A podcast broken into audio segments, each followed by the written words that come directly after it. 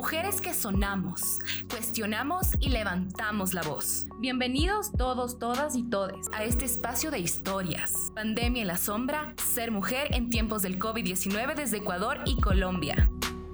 Esto es Semillas. Antes de que escuches este podcast, queremos hacerte una advertencia. Este reportaje presenta descripciones de violencia que pueden impactarte. Además, cambiamos algunos nombres por privacidad. Te recomendamos discreción. Desde el momento en que nació, quizá ella como por algo le puse Solange, fue el sol de mis ojos, la luz de mis ojos. Era una niña muy pequeñita, nació prematura Ecuador sangraba el martes 7 de abril del 2020. El impacto del COVID-19 creó un escenario dantesco.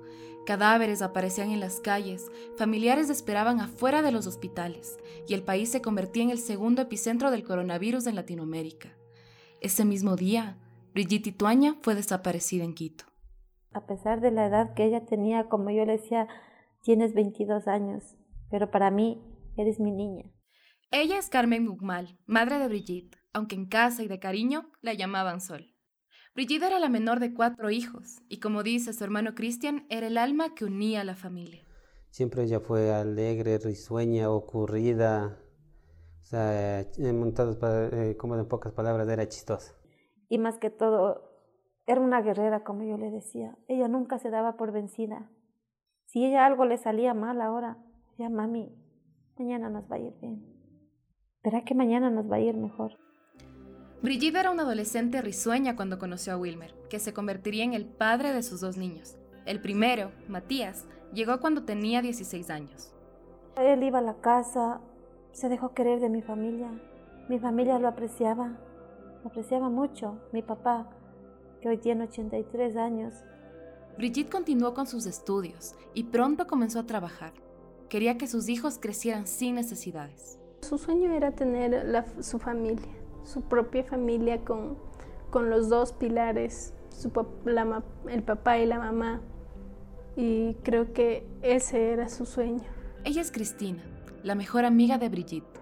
Conocía no solo sus sueños, también sus miedos. Por eso sabía que después del abandono de su padre, Brigitte quería que sus niños tuviesen el papá que ella no pudo tener. Pero la relación con Wilmer no prosperaba y se separaron mientras ella estaba embarazada de Sofía el pequeñito, se lo le, le preguntaba por el papá. Al inicio de los días, cuando él se había ido, le preguntaba eh, por las mañanas. Entonces creo que esta situación creo que le hacía recordar a cómo ella se sentía. Entonces supongo ella quiso mantener ese ese no quiso tener no quiso tener este vacío en que su hijo lo tenga. Entonces yo creo que por eso ella seguía ahí. Eh, ya ella creo que llegó a pensar en un punto donde no importa su estabilidad, sino la de los niños. Brigitte regresó con Wilmer y en julio del 2017 se casaron. Pero lo que comenzó como una relación de adolescentes se convirtió en un círculo de violencia. La familia de Brigitte no sabía que era agredida por Wilmer, solo lo sabía su amiga Cristina. Ya me enteré que le alzó la mano fue para el 2019. Cuando a mí me lo contó sí estaba bastante, sí estaba mal, creo que estaba afectada, supongo fue el primer golpe, no sé, pero estaba bastante afectada porque creo que hasta creo que ni ella se lo esperaba al inicio. La violencia fue en escalada hasta que en ese mismo año fue hospitalizada después de que su esposo la ahorcara con su antebrazo. Ha estado llamando a la, a la policía, que nunca llegó la policía. La llamada de Brigitte es una de las que se registran cada cinco minutos por violencia de género en el Sistema Integrado de Seguridad EQ911, la entidad pública que recibe alertas de emergencias en Ecuador. Cristian nos contó que no sabía lo que le había pasado a su hermana y por qué estaba en el hospital. Y a mí me avisan ya después, ya cuando mi hermana ya se iba a salir de arriba de Cotochoa. O sea, a mí no me avisaron enseguida. Es lo único que yo llegué, me llegué a enterar. De ahí a cuando fuimos de igual arriba a Cotochoa a reclamarle, O sea, diciendo que por qué esto, igual la mamá también, en vez de aconsejarle al hijo, de decirle, ve, esto no se hace, ¿por qué le haces la mano? No, ella lo único que dijo, nosotras las mujeres nos buscamos que nuestros maridos nos peguen. Cristian dice que su intención era coger y darle un, un estate quieto. Ya esa era mi intención. Pero ahí ya estuvo mi mamá y mi esposa igual que me detuvieron y mi hermana mismo, la Brigitte, me dijo que no le haga nada porque no vale la pena. Y, y, supuestamente ahí es cuando cogió y mi hermana mismo le dijo, Wilmer, no es la primera vez que tú me alzas la mano. O sea, ya antes ha sabido alzarle la mano y nosotros no sabíamos. Entender que Brigitte eh, pidió ayuda a, entidades del Estado porque había denuncias previas, porque por supuesto había sido agredida, violentada sistemáticamente por parte del padre de sus hijos en más de una ocasión. Eh, o sea, la agresión que ella recibía de parte del padre de sus hijos era constante. ¿no? y durante un buen tiempo. La voz que escuchamos es de Cristina Almeida, presidenta de la Fundación Nina Warmi, una organización que trabaja por la defensa de los derechos de las mujeres. Ella dice que Brigitte estaba inmersa en un círculo de violencia y lo reconoce porque ella misma lo vivió. Yo estuve sometida a una relación de violencia psicológica durante tres años, entonces los últimos meses que estuve en esta relación, yo me vi sola, me vi sin mi familia, sin mis amigas, no había quien me apoye, porque en el círculo de la violencia eso sucede, ¿no? Tú llegas a, a verte aislada absolutamente de todas las personas de tu confianza. Si Wilmer era un agresor, la familia todavía no lo sabía. La psicóloga Carolina Espinosa dice que esa puede llegar a ser una situación común. Puede pasar que como familiares no evidencies ninguna de estas señales, que las pases por alto, que no te des cuenta o que sea tan bien ocultado quizás, se vuelve como que toda la relación fluye normalmente, te hacen pensar que la convivencia es muy armónica. Si las señales no son notorias, Carolina nos explica que las familias pueden comenzar a verlas en los niños y niñas de una víctima, porque su comportamiento cambia. Se pueden volver, por ejemplo, retraídos, dejan de hablar, se vuelven hostiles o incluso pueden tener trastornos del sueño. Por eso Carolina nos explica que lo más importante como familia es generar redes de apoyo para esas víctimas. Cuando eres familiar de una víctima y ya la violencia es tangible, no solo la supones por las señales, sino que la evidencias, es importante denunciar. ¿Ya? Denunciar implica no silenciar, no callar y no dejar en la impunidad estos hechos que generan violencia. Es importante denunciar porque la denuncia es la primera acción que está legitimada jurídicamente. Con esta primera acción, con esta primera alerta, tú le estás diciendo a los organismos judiciales hay una víctima que proteger. Hay una víctima a la que emitirle medidas de protección inmediatas, porque deben serlo de esta manera, y hay una víctima a la que hay que generarle toda una red de acompañamiento. Carmen vio por última vez a su hija dos días antes del 7 de abril, cuando en casa celebraban el cumpleaños de Sofía hasta las 2 de la tarde. A esa hora comenzaba el toque de queda en Ecuador. Ella llegó, incluso, no sé, digo, sabrá, Dios quizá nos manda alguna señal o sabremos nosotros que ya no vamos a estar pero mi hija me dijo, mami, quiero que haga fanesca de comida de cumpleaños. Y lo hice. Dijo, o sea, yo me sorprendí, dijo, ¿quieres fanesca? Sí, mami, me dio ganas. Preparamos la fanesca. Ese día, dice Carmen, Brigitte parecía feliz. Mami llegó por quien lloraba, llegó a su hija. Su, su hijita chula sabía ir. Le digo, mi hijita, le digo, qué loca, que le digo, porque vino a cargarse. Sí, hizo la fanesca, sí, mi hija, le digo. Y le vi bien ese día. Entonces dijo, mamita, que le ayuda. Le digo, solo está de freír los platanitos. Y abuelito pela y yo frío. Pero así, abrazándole, dándole besos.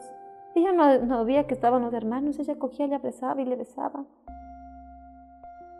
Comimos aquí la última vez, le tomé fotos yo. Ya era de ser el toque de queda que seguía a las dos. Les mandé para la casa, que caliente. Tenía aquí unos plátanos, les mandé, yo les hice coger taxi y se fueron. Pero dos días después, el cuerpo de Brigitte fue encontrado sin vida en el río San Pedro, una corriente que atraviesa el Valle de los Chillos en el nororiente de Quito. Eran las 10 de la mañana del miércoles 8 de abril, cuando Christian escuchó que Wilmer golpeaba su puerta. Él llega y me pregunta y me dice, me dice, ¿de pronto no está la solcita aquí? Le digo, no, ¿por qué? Le digo, porque desde anoche, ahí le corté, pues le digo, ¿cómo que desde anoche? Le digo. Sí, dice, lo que pasa es que anoche eh, le, llamaron para el trabajo y, y, salió a contestar, dice, y después yo ya me he quedado dormido y, no, no le he sentido a qué hora de entrado, dice. Pero Cristian no entendía. Durante la cuarentena, Brigitte casi no salía porque teletrabajaba en casa vendiendo maquillaje y solo iba al banco a comprar alimentos antes del toque de queda, porque la movilidad estaba restringida para contener el impacto del COVID-19. Cristian comenzó a preocuparse y contactó a su madre. Más o menos a las diez y media mi hijo me llama, preguntando si mi hija ha venido a verme, porque Wilmer le había dicho que no, no asomaba a mi hija desde anoche. Ya estoy con mi mami desaparecida dos años. Fue una angustia, para mí fue una angustia. Dije, Dios mío, ¿qué está pasando? Mi mami desaparecida y ahora mi hija. Y es que Carmen conoce el dolor de la ausencia. Su madre, Petrona Túquerres, desapareció el 3 de mayo del 2018 y es una de las casi 2.000 personas que son buscadas por sus familiares en Ecuador. Yo llamé a todas mis amistades, a mi jefa, entre ellos le llamé al, a la gente Vázquez, que está a cargo del caso de mi mami. Y le dije, ¿qué hago? ¿A dónde me voy? Ayúdeme, mi hija no se asoma. Y llamé al 911 también. ¿Para qué? Desde el primer momento en que yo llamé, no se demoró mucho. Eh, la gente Andrade llegó acá a mi casa. En el patrullero nos fuimos a la casa de mi hija. Hizo una búsqueda así por los alrededores y me preguntó dónde estaba él. Aunque las oficinas de la Fiscalía de Ecuador permanecían cerradas por la emergencia sanitaria, el agente Vázquez, que lleva el caso de su madre, le ayudó a denunciar la desaparición de Brigitte a las 8 de la noche de ese miércoles. Pero Christian no dejaba de sospechar de Wilmer, sobre todo cuando vio que él... No, él no estaba preocupado, porque yo incluso cuando yo, yo salí de ahí de, la, de, de donde yo vivo, pues a donde él, yo cojo, golpeo en la puerta y empujo un poquito, estaba sentado viendo la televisión. Pero también se dio cuenta de un detalle. Cuando la policía revisaba la casa de Brigitte, Christian no quería que sus sobrinos permanezcan con Wilmer. Porque tal vez si hizo algo, ya le decía a Guagua que no avise, si tal vez vio. Dicho y hecho. Justo llegó la policía y él les llamó a decir algo a mi sobrino y mi sobrino no dijo más. Christian le había preguntado si vio a su mamá. Sí, dice, lo que pasa es que estaban, estaban peleando, dijo. Y, y me iba a decir algo más cuando ya le llamó pues él. La noche de ese miércoles, Carmen invitó a Wilmer a dormir en su casa. Estaba preocupada por él, hasta que Matías le contó a Jocelyn, hermana mayor de Brigitte, lo que vio el 7 de abril. La nieta le había contado a mi hija Jocelyn que la mamita no tomó cafecito porque él se acordaba que la noche anterior ha tomado cafecito con huevito. Y también le había comentado de que el papá le pegó a la mamá, le botó al piso y cerró la puerta. Cuando después el papá salió del cuarto, estaba la mamita acostada en la cama, tapada todo. Entonces mi hija le ha dicho, tapada sí, se ha cobijado con la cobija. Y le he dicho, no, coge la cobijita y le tapa desde la cabeza. De hecho, así estaba tapada mi mami. Y mi papi dijo, quítese de ahí, no le molesten a la mami que está durmiendo, está cansada. Y ya después yo no le vi nunca más a mi mami decir. Entonces Carmen entendió que eso era lo que le hacía falta para darse cuenta de que Wilmer era la única persona que podía darle una respuesta sobre el paradero de Brigitte. Yo vine y le puse las manos a él, me arrodillé ante él y le pedí de favor que me dijera que si algo pasó con mi hija, quizás sin querer, quizá tal vez de él del, del susto, le cogió a mi hija, le puede dejar en algún lugar, que a lo mejor mi hija todavía le podemos salvar, que me lo dijera. Carmen notó en su rostro que quería contarle algo. Y me dijo, señora, lo único que le pido es que les cuide a mis hijos. Yo sé que solo usted les puede cuidar bien a mis hijos. Y yo me quedé, o sea, la verdad me, como que me sorprendió. Que yo también le dije, Wilmer, si estoy pensando mal, discúlpeme. Si usted no hizo nada, le pido que me disculpes, pero entiéndame. Es mi hija. Y él me dijo, le digo, ¿y por qué dice así? Y me dijo, porque me dijeron que no me han de dar menos de 30 años. Eran las 7 del miércoles 9 de abril cuando Carmen y su hija Jocelyn se dirigían a la policía para comenzar la búsqueda de Brigitte. Cuando llegaron, Wilmer ya estaba ahí, sentado sobre una puerta de aluminio, y Carmen ya no aguantó más. Le digo, Wilmer, mi hija salió el martes en la noche. Y me dijo, no. Le digo, para nada no salió. No me dijo. Y él guardó el celular en la chompa, me alzó a ver y me dijo, señora, le voy a avisar la verdad, lo que pasó con Sol. Le voy a decir la verdad, lo que yo hice con su hija. Pero el agente Andrade los interrumpió y abrió las puertas de la unidad policial. Wilmer ingresó para hacer una confesión. Cuando salió el agente Andrade y me dijo, señora, mis sospechas se confirmaron. Ya confesó. Dice que mató a su hija y la botó al río. Ahí, en ese río, donde antes Brigitte había caminado con sus hijos, fue hallada muerta esa tarde. La identificaron por los tatuajes que tenía en su cuerpo. Eso le dije, doctor, pero ¿qué tal si tiene otra persona también así? Le dije al doctor, doctor, déjeme verle. Solo dos minutos, solo quiero verle si es mi hija, si en realidad es mi hija.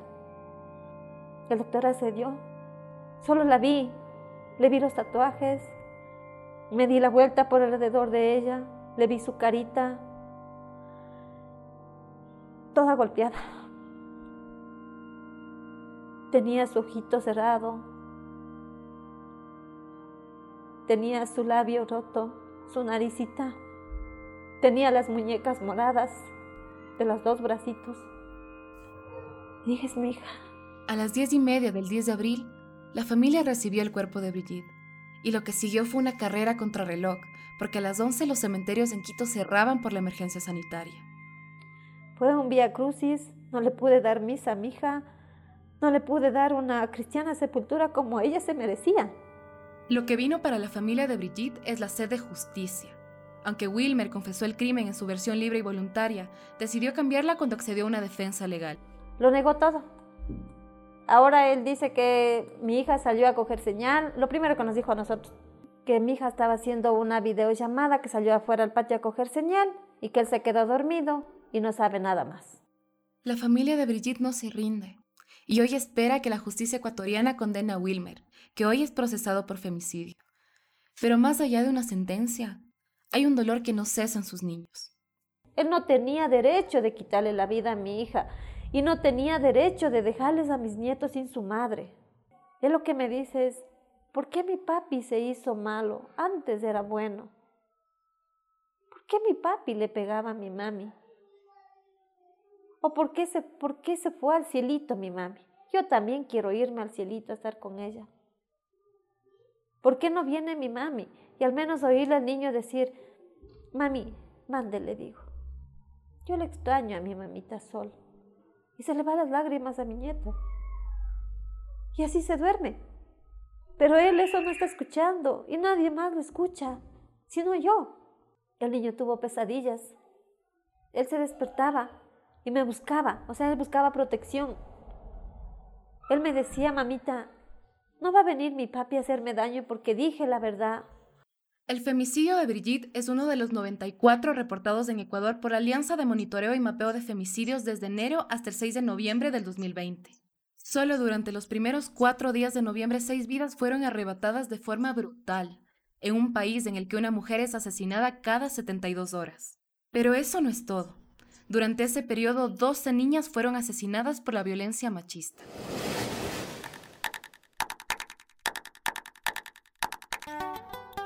Cruzamos el páramo de Quito y hoy nos acoge el Manso Guayas. La música retumba en Guayaquil, una ciudad costera que se levanta después de las tragedias que dejó el COVID-19.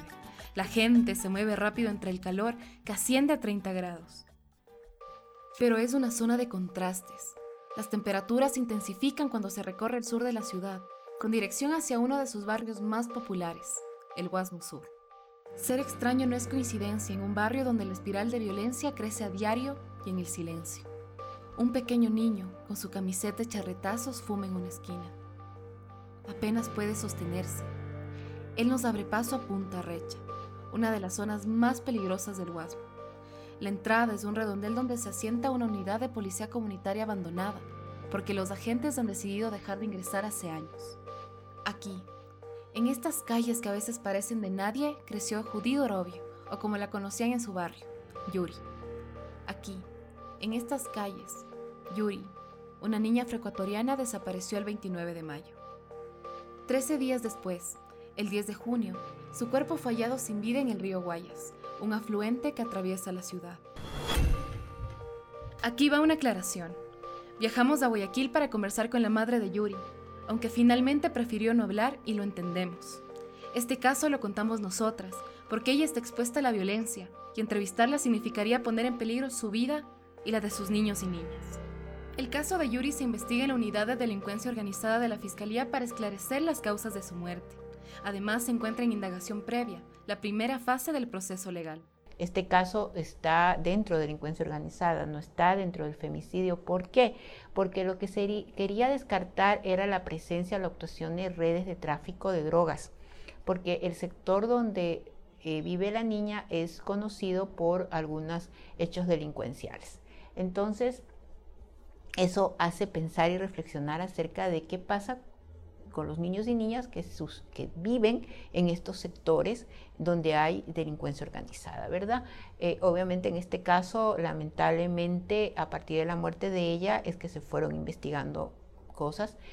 Sin embargo, sí queda y sí debe quedar en la mente de, la población qué estamos haciendo con nuestros niños, nuestras niñas, eh, y regresamos a los anteriores puntos en donde la delincuencia va tomando más fuerza o sea, en condiciones de inequidad, condiciones de poca justicia social, el tema de la delincuencia es un síntoma. Y el tema del de, crimen organizado tiene que ver con eso, porque donde hay eh, terreno abonado para que haya delincuencia, va el crimen organizado. Entonces, ¿qué pasa en estas eh, poblaciones muy deprimidas económicamente en donde la delincuencia va existiendo? Ella es Consuelo Bowen coordinadora jurídica del Centro Ecuatoriano para la Promoción y Acción de la Mujer de Guayaquil, una organización que trabaja por la defensa de los derechos de las mujeres y que patrocina legalmente el caso de Yuri. Pero, ¿qué puede haber detrás de la muerte de una niña en esas condiciones? En un país en el que 7 de cada 10 mujeres afro son violentadas, según la encuesta nacional de violencia contra la mujer. La discriminación racial, porque la señora Orobio decía, a mí no me hicieron caso ni en la policía porque, porque era, soy una mujer negra y pobre. Es que sí, es cierto. Eran las 11 de la mañana cuando ingresamos y pronto los candados comenzaban a sonar, mientras decenas de ojos nos miraban a través de las cortinas cerradas. Y es que en Punta Recha se vive al día y con temor a la muerte, porque la presencia del narcotráfico, el sicariato y la delincuencia son la regla diaria en las dos únicas calles que forman el sector. Los niños crecen en esa realidad violenta. Yo me pregunto dónde están todas las instancias de la ruta de atención y protección. ¿Por qué, por ejemplo, esa comunidad o ese barrio donde ocurrió ese hecho no recibió enseguida brigadas de atención, brigadas de prevención? Trabajadores sociales, médicos, psicólogos debieron haber ido ahí a contener a toda esa comunidad eh, o a la madre. ¿Quién ¿quién cuidó a la madre? ¿Por qué el gobierno no ha dado las facilidades para su mamá que después de encontrar a su hija de esa manera, ni siquiera tenía dinero para el ataúd. Entonces yo me pregunto si a pesar de que como organizaciones empezamos a hablar de los casos y tratamos de apoyar, no podemos solos, no podemos solas, necesitamos que el gobierno haga su papel, haga su papel de garante de derechos. Escuchamos a Geraldina Guerra. Ella es representante de la Red Nacional de Casas de Acogida de Ecuador. Estos centros brindan un servicio integral que ofrece un nuevo hogar a las sobrevivientes de violencia de género y a sus niños y niñas. Y lo hacen frente al vacío del gobierno, que en 2019 redujo en un 84% el presupuesto destinado a la ejecución de la ley para erradicar y prevenir la violencia contra la mujer.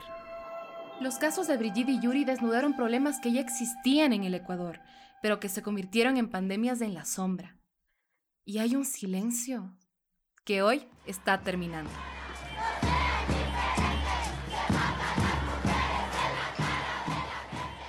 Lo que escuchamos de fondo es una movilización en Ecuador en contra de la violencia machista. Esos gritos se han replicado más de 20 veces durante la pandemia. Una de las voces que suena es la de Ana Vera, directora ejecutiva de Surcuna, una organización que centra su labor en la defensa de los derechos humanos.